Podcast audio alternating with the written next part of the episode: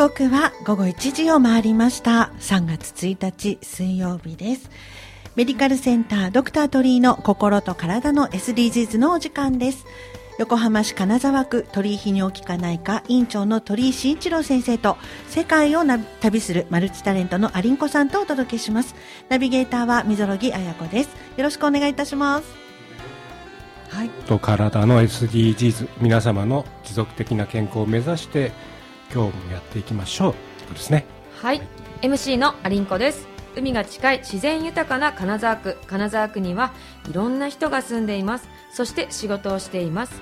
横浜の南金沢区の人と人地域と地域の点と点をつなげる。過去現在未来の信頼の架け橋を作るゆるい健康番組やっていきましょうということでアリンコもお手伝いさせていただきます。はい。よろしくお願いします。もう今日ね今日から3月ですけれども、ね、今日は横浜19度までね風が強かった強いですよね。っていうか風強いね。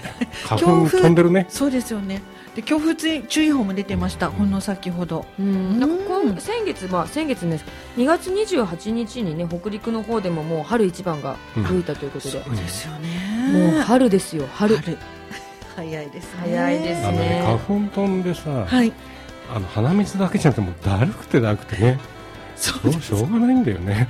そうです。もう目も痒くなりますしね、ね、いろんな症状出ますけれどもね、うん、アリンコちゃん大丈夫ですか？私はね、ええ、微妙にこれは花粉症で私今日のバンコクから帰ってきたばっかりで まだね、ね、花粉がね溜まってないから出てないだこれからちょっと怖いですね。わかりました。ゆっくりとねお話伺いながら今日も元気に進めていきたいと思います。よろしくお願いします。では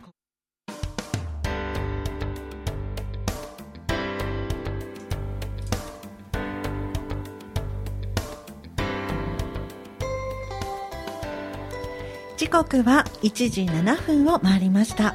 メディカルセンタードクター鳥居の心と体の SDGs です。ナビゲーターは水呂木彩子です。横浜市金沢区鳥居泌尿器科内科の鳥居慎一郎院長先生と世界を旅するマルチタレントのアリンコさんとお届けします。ここはゲストコーナーですね。元気の源健康の秘訣を聞こうということでこのコーナーはゲストをお招きしています。まあね健康の考え方やこだわりは人それぞれありますからね。いろいろ聞きたいと思いますね。はい。ゲストにねいろいろ深掘りしてお伺いしたいと思います、はい、本日のゲストじゃ私の方から紹介しちゃっていいですか？はい、はい、株式会社ポプラ社 OB の小野絵信様です。よろしくお願いします、はい、よろしくお願いします。お願いいたします。あのまずポプラ社なんですけれどもどういったはい。あのー、まあ私どもというかまあ私 OB ですけどもあのー、絵本まあ、児童書と、まあ、一般書があの多数出しております。はいはいはいはい。それでまあ皆さんよくまあご存知かと思うんですけど、まあ解決ぞろり、うん、まあそういったものだとか、まああの原豊氏が手掛けるまあ小学校低学年向けのまあ読み物シリーズで、はい、えー、学校図書館等にもたくさん入ってますけれども、うんうんうん、店頭さんにも、うん、えー、それでまあ1987年に第1巻解決ぞろりのドラゴン退治が発売され。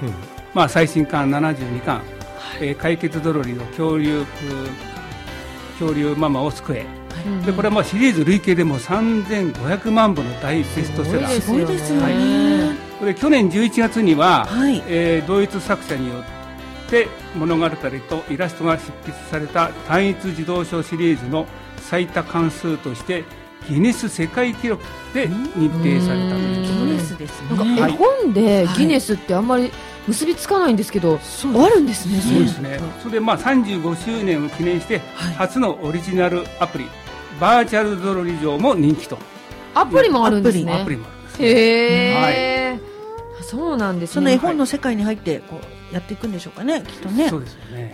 はい。3500万ってさ、人口からするとさ大体自動みんな持ってるようになるんじゃない？そうですね。ね。もう皆さん僕らが、まあ、たまたま、まあ、そういった低学年のお子さんとか会うと、まあ、やっぱり、あゾロリとかあとやっぱりこうちょっと知り合ったあのお友達のお子さんなんかやっぱゾロリ大好きとい。うようなところがありますね。皆さん知ってるね知ってますよね。ありがたいですね。私も知ってるし水さんも知ってるし鳥居先生も知ってるってことはさまざまな世代に愛されてるっていうことですよね。うんうん、そうですよね。あとまあここからは、あの、出版社としてのその営業、はい、ということにもお伺いしていきたいんですけれども、営業ってどんなことされるんですか、えーとですね、まず皆さん、まあ、一般的にご存知かと思うんですけども書店様の方にお邪魔して、はい、いわゆる棚を見て、うん、結本調査をするんですね。結本調査、はい、い。わゆる当然売れていく商品がありますから、はい、でそのところであの何がかけれるかというところをまた書店さんに促進をする、まあ、書店さんも当然補充というものをしてるんですけども、はい、あのそういったいわゆる書店さんとお話ししながら、はい、あのこれがかけれますからいかがですか、でこれは平積みにしたらいかがですか？と。はい。いわゆる棚の促進と平積みの促進をしている、でまたあの季節柄変わったらじゃあこれに変えていきましょうかとか、いわゆる季節に合ったものを促進していく、それとやっぱりあと学校さんの方に、まあ、小中学校さんをともに主にお邪魔、はい、あの促進に行って、うん、学校図書館の本を促進しに行くんですけども、はいはい、あのそういったものを先生と生徒とお話ししながら保持をしている。学校だとの夏休みによく読書感想文とかねありましたありましたね、そういった読書感想画のね。はいそういったこともねやはりい。ろんな書店さんに求めに行ったなあなんて思いますけれども、そういったことも含めてですか？はい、はい。えあとあの平積みとかするのってしてもらうのって大事ですよね、きっと、あれ大事なんですよ、はい、私も書店でもですねやっぱりお客様にやっぱり目につくところに置いていただく。やっぱお客様が手に取って買いやすいようにするという、一回やっぱり開きたいですもんね。そうですね。ですからまあ、ぜひやっぱりお客様に手に取っていただきたいんで、はい、本当にねあの本本屋さん減ってるじゃない？減ってますね、まあ、あれ残念だよね。あのあの電子書籍で読めるんだけども、うんはい、一時期流行った時やっぱり紙に戻ってきた、紙の魅力があるからやっぱり書店に行っていいいい本っていうのは読みたい本をまず手に取れるっていうのが必要なのと、やっぱりね東京もそうだしあの今の本屋さんってみんな頑張ってるから、うん、結構ね、まあ、多分営業の方の努力かもしれないけどね、はい、やっぱり面白い本がね前に並んでるんだよね。あれがありますね。そうですね。確かに確かに。そしてやはり絵本というのはあのこの児童書だとやはりあの世代を超えてっていうところであると思うんですけれども、はい、ありますね。ね、長く愛されてる。はい。はい。であのまあ、乳児から今おっしゃっていただいた通り、はい、まあ、幅広く、まあ、乳児から大人まで、えー、たくさんの方々に、まあ、夢と希望、はい、あとまあワクワクドキドキあといろいろな場面を思い出し、まあ、描くことができますよね、はい、読んでいただでまあ、笑顔とも、まあ、逆にまた涙もあふれることもある、で読み読みながらやっぱりページをめくる楽しさ、はい、そして、まあ、いわゆるあと挿絵ありますよね、はいはい、ああいったところのいわゆる可愛さ美しさあと登場する物語の仲間たちのことだとか、はい、あと絵本はまたすぐに、まあ、これはいろんな単行本もそうですけど、はい、すぐ手に取ってすぐ読める。うんうんでそれがまあ素晴らしい感動と夢を与えてくれるので、はい、ですからやっぱりあの皆様お気に入りの本だとか、これからまた出会う本もあるかと思いますが、はい、ぜひどんどんお手に取ってご覧いただけたらなと思います、ね、大人になってからでも絵本って楽しめますしね。そうですね。ですから今ちょっと読解力がね落ちてるとかいろいろ言われてますけども、はい、まあ読解力もまた身についてきますし、まああと読み聞かせする際でも、親とお子様のコミュニケーションが図れる、これは本当に大事なことだと思いますんでね。ねはい、あのなんか小野さんの絵本に絵絵本っていうのか児童書に対する愛がすごい溢れてるんですけれども、もう大好きですね。まあその記憶に残る、はい、あの小野さん的にあの記憶に残る児童書ってどんなのがありますか？えっとですねこれもあのまだ去年行った時にちょっと学校たまたま小学校さんにお邪魔した時に、はい、あの教頭先生が、はい、急に読み聞かせやってくんないかって言われて。ええと思って、まあ、当然書店さんも同行してるんですけども、はい、その時に、まあね、僕はもう断るプロ、まあ、一応本を販売するプロとしては断りこともできないんで、はい、であのそこであの宮西先生、達也先生の「あのお前うまそうだな」まあ、あれもちょっと泣ける本なんで。えー、それをちょっと読んだ時に、まあ、あのすごくお子様が喜んで、まあ、一応いろいろ読み方もい。ろい。ろ変えて、読んでって、ともかぶりついて、たまに時々お子さんの顔見ながら生徒さんの顔見ながらここ怖いよね嬉しいよね、とか声を掛け合いながらうんとか言ってるとそこでまた読み始める。お前う。ですね。お前うまそうだこの前読ませてもらったんだけど、泣ける。ね私も先ほどねあのお伺いしてちょっと読ませていただいたんですけど泣けますよね。泣けます本当にねその愛情ってこういうもんだなっていう。そうそう。深い愛ってこういうことかなみたいな。あの彩りも綺麗でしたしね。でみそさんもあのやっぱりお母さんあそうですね。読み聞かせとかもしてると思うんですけれど読み聞かせもね毎晩してましたね。であのうちの場合はまとめてあの絵本をこう、まあ、いろいろな届けていただきまして、うんうん、なんですけれども大体読む本って決まっちゃうんですよね、まあ、毎晩読み聞かせしてました。でもバーッとべったりしながら読み聞かせをするんですけど、まあ、それこそこう声を変えたりとかね。うちなんかいないいないばーとかって大好きで絵しかないんですけど、ね、セリフもいないいないばーしかない。しかない本もあるんです。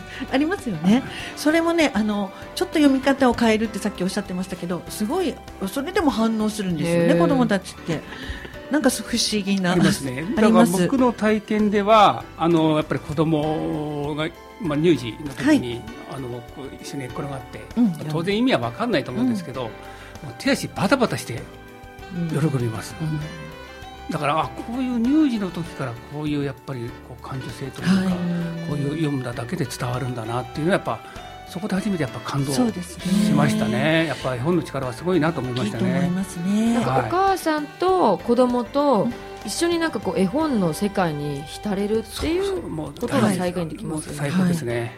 はい、あの先ほどおっしゃってましたけど時折こう悲しいよねとかね、面白いよねとかっていうのもやっぱりあ今、このことはこういう感情なんだっていうことが分かりにくい人も今いるんですけれども、ね、いろんな方いらっしゃるけどでもこれ小さい時からそういうあこれはこういう感情なんだなっていうのが確認し合えるとあのすごくこれからの成長にもそうですね。影響あるかな。はい、ちょっと先ほどあのちょっと申し上げたあのお前山相談の宮西達也先生なんですけども、はい、これちょっとあのたまたま僕と同じ大学で、うんあのイベントの時に同じ大学だっていうことでもう同年代なんですよ、それですごく喜んでくれてそれからまああの今この「お前うまそうだな」もうもう今年で20周年、超ロングセラーですね。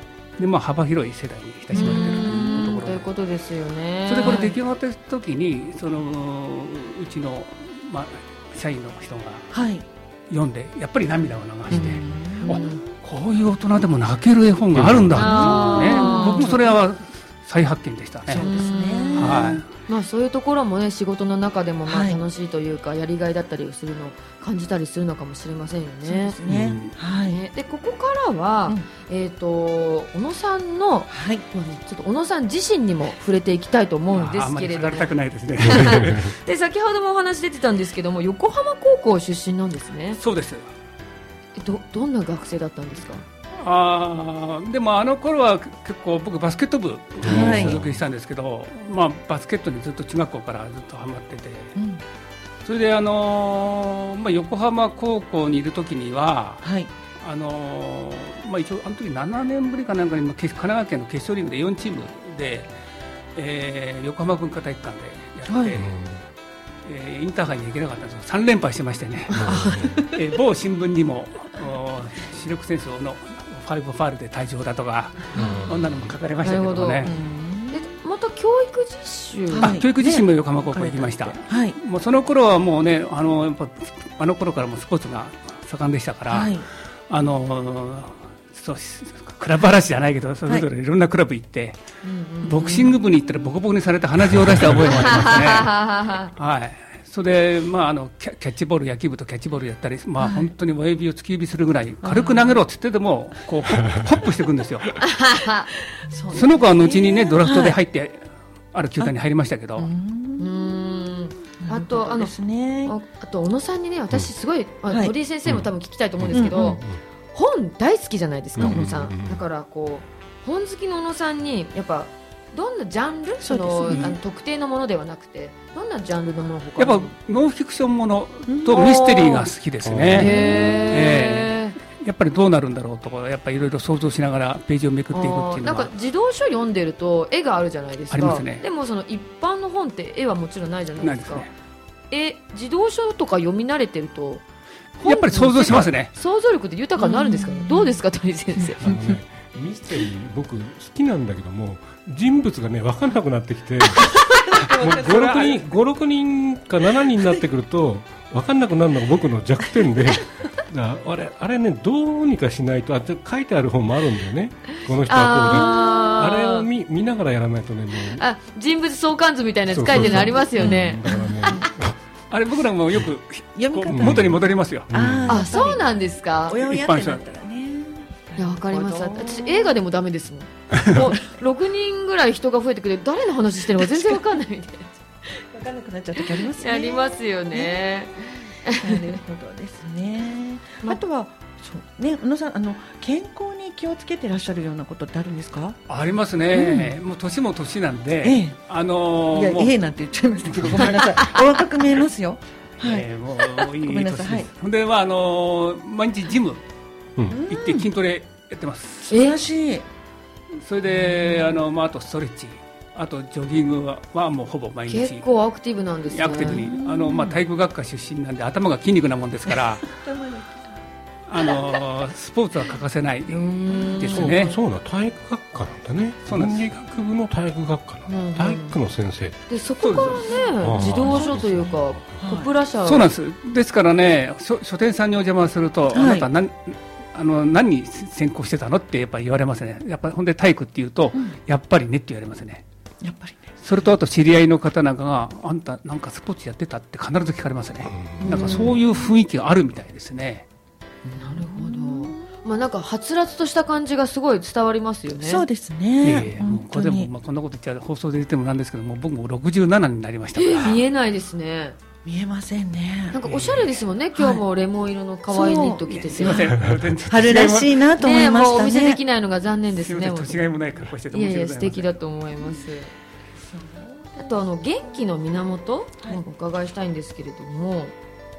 あとやっぱり食事もね、うん、やっぱなるべく肉を食べるようにしてますね、うん、やっぱ肉は食えやっぱタンパク質じゃなくてあのそういうもので食べろ、うん、あとこの間も多分放送したの、野菜から食べる、あはいはいはい、あそういうのってやっぱ取りせずいいんですか？やっぱり糖質が吸収が悪くなるから、野菜から食べた方が多分いいんだろうね、お肉とかってどうなんですか？ね、お肉とかも。その後から肉を食べる、っていうので、まあ、あのなんていうの主食っていう概念とかさなんか日本食ってあの丼を持って食べるみたいなイメージあれでご飯を入れていくっていうのがやっぱりちょっと違くてまず野菜を食べて、肉を食べてっていう方が多分いいのかなっていうふうに思うよね。その方がバランスもいいしなんかご飯も食べ過ぎなさそうですよね。まあね。最後に少しですか？ご飯は。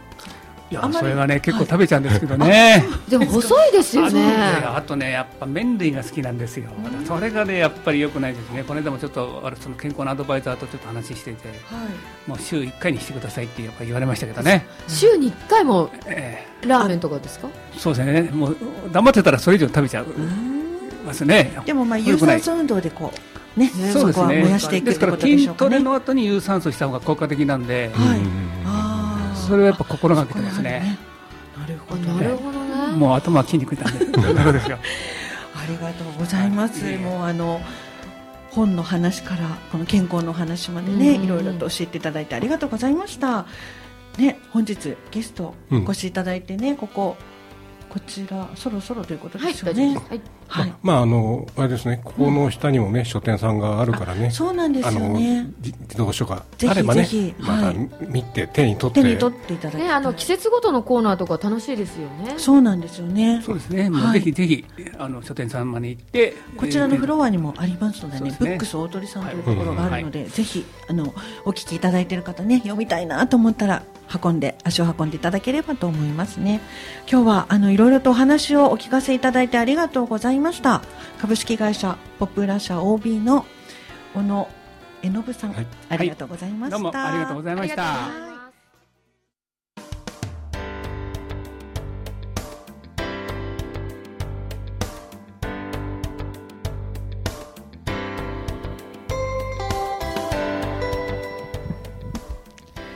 時刻は午後1時29分を回りました。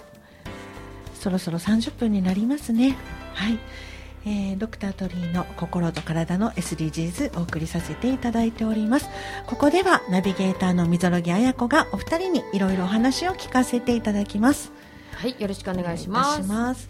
えー、今日はなんとですねここの、えー、ビアレに来る途中かな京浜急行の京急富岡駅から徒歩のところにあるんですけど、うん。うん、金沢総合高校、うん、今日卒業式なんです、うん、卒業証書早くないですか？3月1日私3月18日とか。ねもうちょっと後のような、気がするんですけど、まあ、あの3月2日、明日もねあの一律の金沢高校とかが卒業式あるみたいなので、まあ、ちょっと今日はね私たちの卒業式私たちじゃないですね懐かしい卒業式の話なんかをお聞かせいただけたらなと思いますが、思い出ありますか？卒業式って、うん、高校ですよね。まあ確かに今日は。そうね。なんかもう次の大学受かったのが嬉しくて嬉しくて、うん、あそっか。なんか卒業する悲しさよりも次への大学への楽しみのがなんか私大きかったイメージもありますね。どうです？どうです？か？僕は逆にあの試験が始まってなくて、うん、確か。卒業式は終わってるけどまだ試験が始まってなかった記憶があったえ医学試験って？いやその前の高校の時ね。高校の時も結構早く終わってまだ受験が始まってなかった記憶がある、ね、あどうそうなんですか結構早く。医学部ってどういう感じなんでしょうね、うん、いや医学部もそうだけども、うん、今度まあ医学部の卒業式も国家試験がもう目の前じゃない、うん、とても卒業式やってる気分になれないよね、はいはいはい、一番詰め込まなきゃいけないところだったんで、うんうん、確かにそうですよね。大変そうですもんね。確かにそのまだうちらはだから私とかは一般的な大学に入学だったから、はい、それに合わせて卒業式も組んでるけど国家資格って試験で確かちょっと遅いんですもんね。まあね、そうですよね。そして万が一その年がっていうことになるとね、卒業しても卒業しきれないみたいな。いうことですか？だから逆に医学部じゃない、はい、医学部は卒業したけど、はい、医師国家試験の予備校があるぐらい、ね、そうそうなんですよね。あるんですよね。大変だな大変だな。でもお医者さんって結構大変な思いされてるんですだって6年行かれますでしょやっぱり。最低な。あ最低。え最低？最低。落ちればもう1年じゃあベストは6年ってことですよね。そう。あの裏表やると12年っていう人もいるけど、え？ー、裏表、うん、うわえみぞさん卒業の思い出とかって？卒業の思い出。私高校卒業する時は、うん、まあもうあの仙台に住んでたんですけれどももう次こちらに。仙台だったんですね。そう転勤でね仙台に10年ぐらいいたんです、うん、でそうなんですけど。で卒業してからは都内の方に、まあ、住まいが横浜になったので、はい。まあ、そんなバタバタしてましたね。へそう。けど一人暮らしで残る勇気とか、そういうのもないし、向こうの学校に行くとかっていう発想もまあなかったですかね。えやっぱりなんか鳥先生は告白したりされたりとかってあるんですか、卒業といえば。いやそのその前からあの高校生の時から彼女いたような気がする そこでそそこで逆に卒業になったかもしれないけどな。苦い思い出、苦い思い出、あちょっと私の自慢していいですか、してください。私高校卒業の時、すっごい告白されたんですよ、なぜみんな先に言わなかったっていうぐらい卒業する日に言うの。卒業式の日になんか読者モデルとかやってたからなんか私のボタンだったりとかあそうボタン。ね、うん、みんな欲しいって来るんですよ。すごいバンバンあげて、はい、なんかカラッカラになっちゃいました えあのセーラー服じゃなかったの？うちはあのワイシャツにネクタイでブレザーだったんですけど。そうなんですね。なんか何かしら持ってくもんってあるんですね。いろいろ。あの私の時はえっ、ー、とみぞさんでもモテそう。いやいやいや全然あの逆に中学はね私たちはセーラー服だったの女子、うん、で男子学ランなんですけど。みぞさんのセーラー服。ちょっと想像すると可愛い。いやいやいや恥ずかしいですけどね。まあそれでまず取ってあるけどねセーラー服。高校の時のね。高校の時のちょっと何気に取ってあるんですよだったら今度着て着てきてもらおうかな。入るかな？でも男子はね、うんうん、学ランの第二ボタンくださいとか、はいには第二ボタンとか。なんかそんな思い出が。ああもらったなんかブレザーだったけど第二ボタンまでしかないんですけど。ブレザーだからね。え鳥先生そうどうでした？でも学ランってごめんなさい着たことなくて。え？そうなんですか、ブレザー？ブレザーですよね、小学校の時も着た記憶ない中学もネクタイ締めてたから。そうですか。えなんか欲しいとか彼女にあげたりとかしました？いやどうだったかな？忘れちゃった？忘れちゃったちょっと遠い昔すぎちゃう遠い昔だね何十年前だっていう話だよね。確かに、うん、遠い記憶をちょっと私たち遡りましたね、はい、ということでね、はい、はい、なんか甘酸っぱい思い出もね。甘酸っぱいかな。甘酸っぱくない。いやもう記憶喪失ですよ。まあそうですねちょっと卒アルかなん。か見て思い出したりしたらいいかもしれません。いを取ってるみぞさんに私ちょっとびっくりしました。えそう取ってるんですよ。はい、はい、すみません。いろいろありがとうございます。楽しかった。では。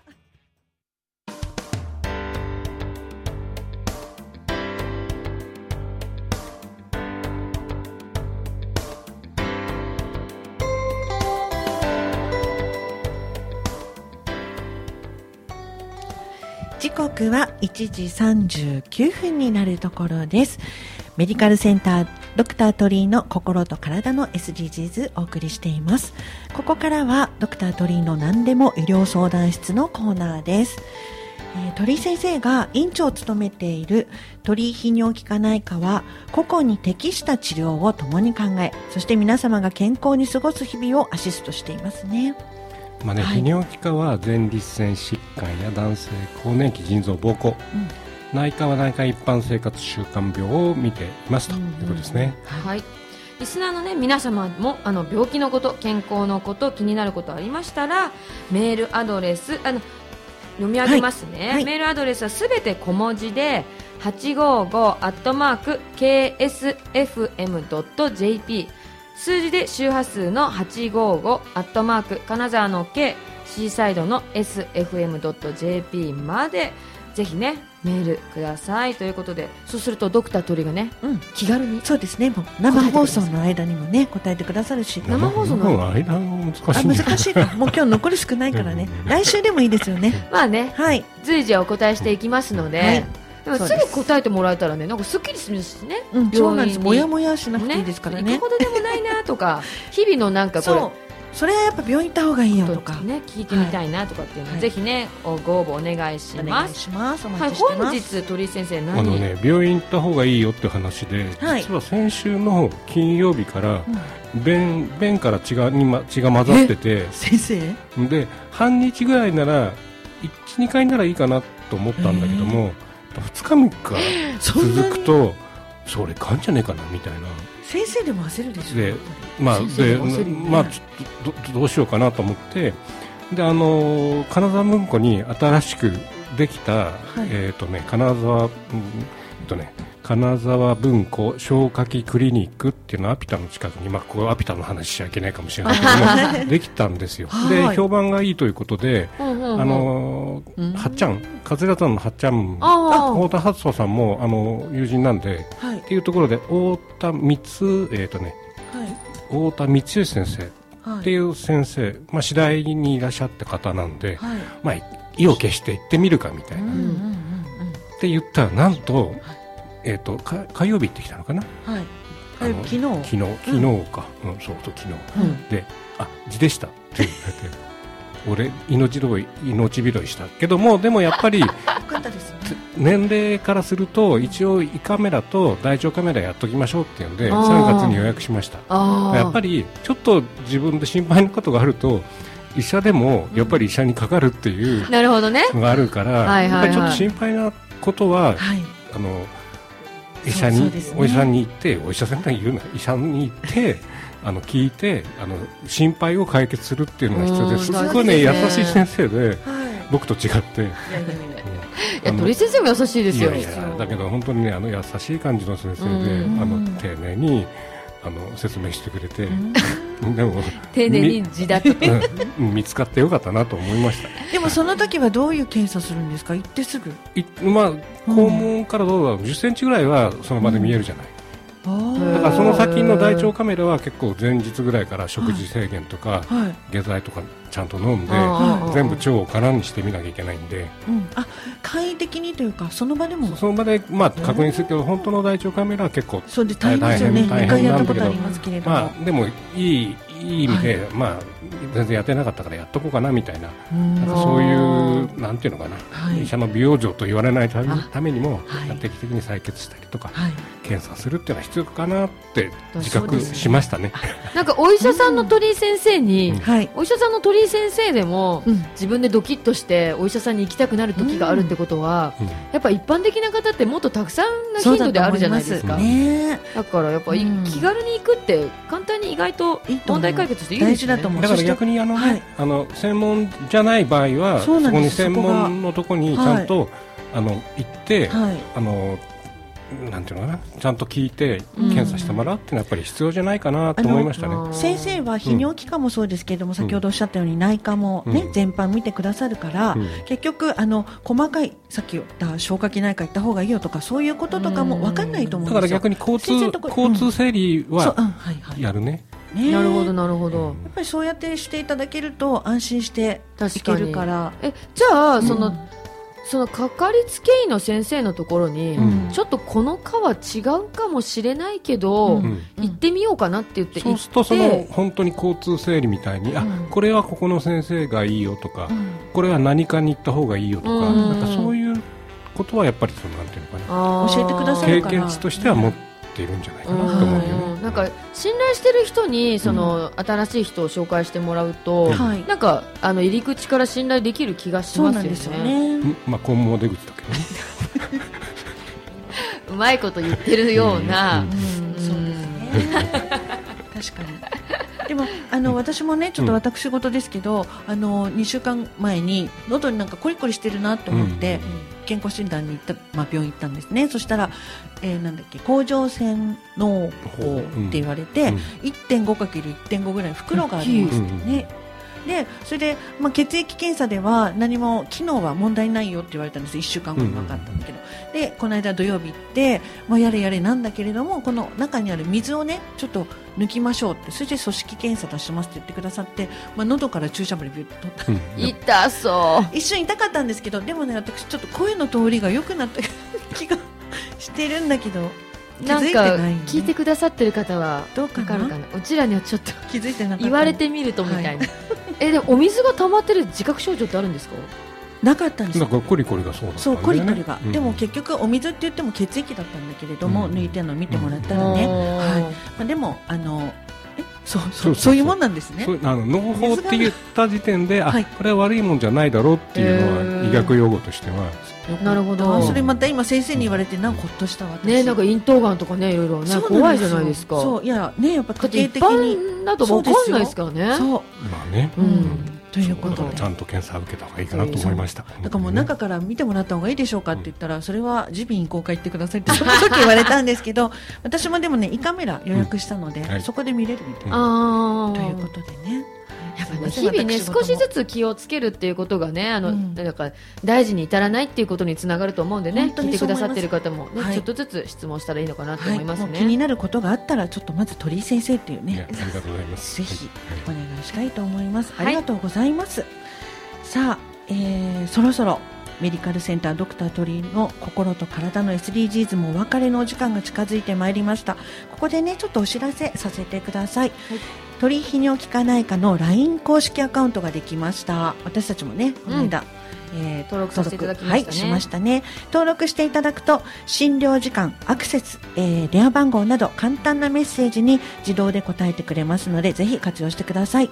LINE のホーム LINE ホームの公式アカウントから鳥泌尿器科内科漢字でね打っていただいて検索をしていただき友達登録してください、えー、担当のお医者様診療時間などすぐチェックできる、ね、情報が満載なのでぜひご活用ください。うんなんかね、ね、こうちょっとしたことでもねすぐ聞けるし LINE っていうこと自体がもうちょっと身近なので、うん、そうですね。身近な存在になるのかななんて思いますね。まあね LINE、はい、今以上にね、うん、最近じゃないけどね、はい、昔 LINE は僕遅かったからね始めたの大体、ね、あそうでしたよね、そうなの？そうですよね。なんかここ2年ぐらいじゃないですか？便利です。気をつけて使ってね、また違った人に送らないようにとかい。ろいろあります、違った人にね、あの診療時間何時ですかって聞いてもね、何のことですかってなっちゃいます。はい、そうなんです。ちょっと気をつけましょうね、字がちっちゃかったりね。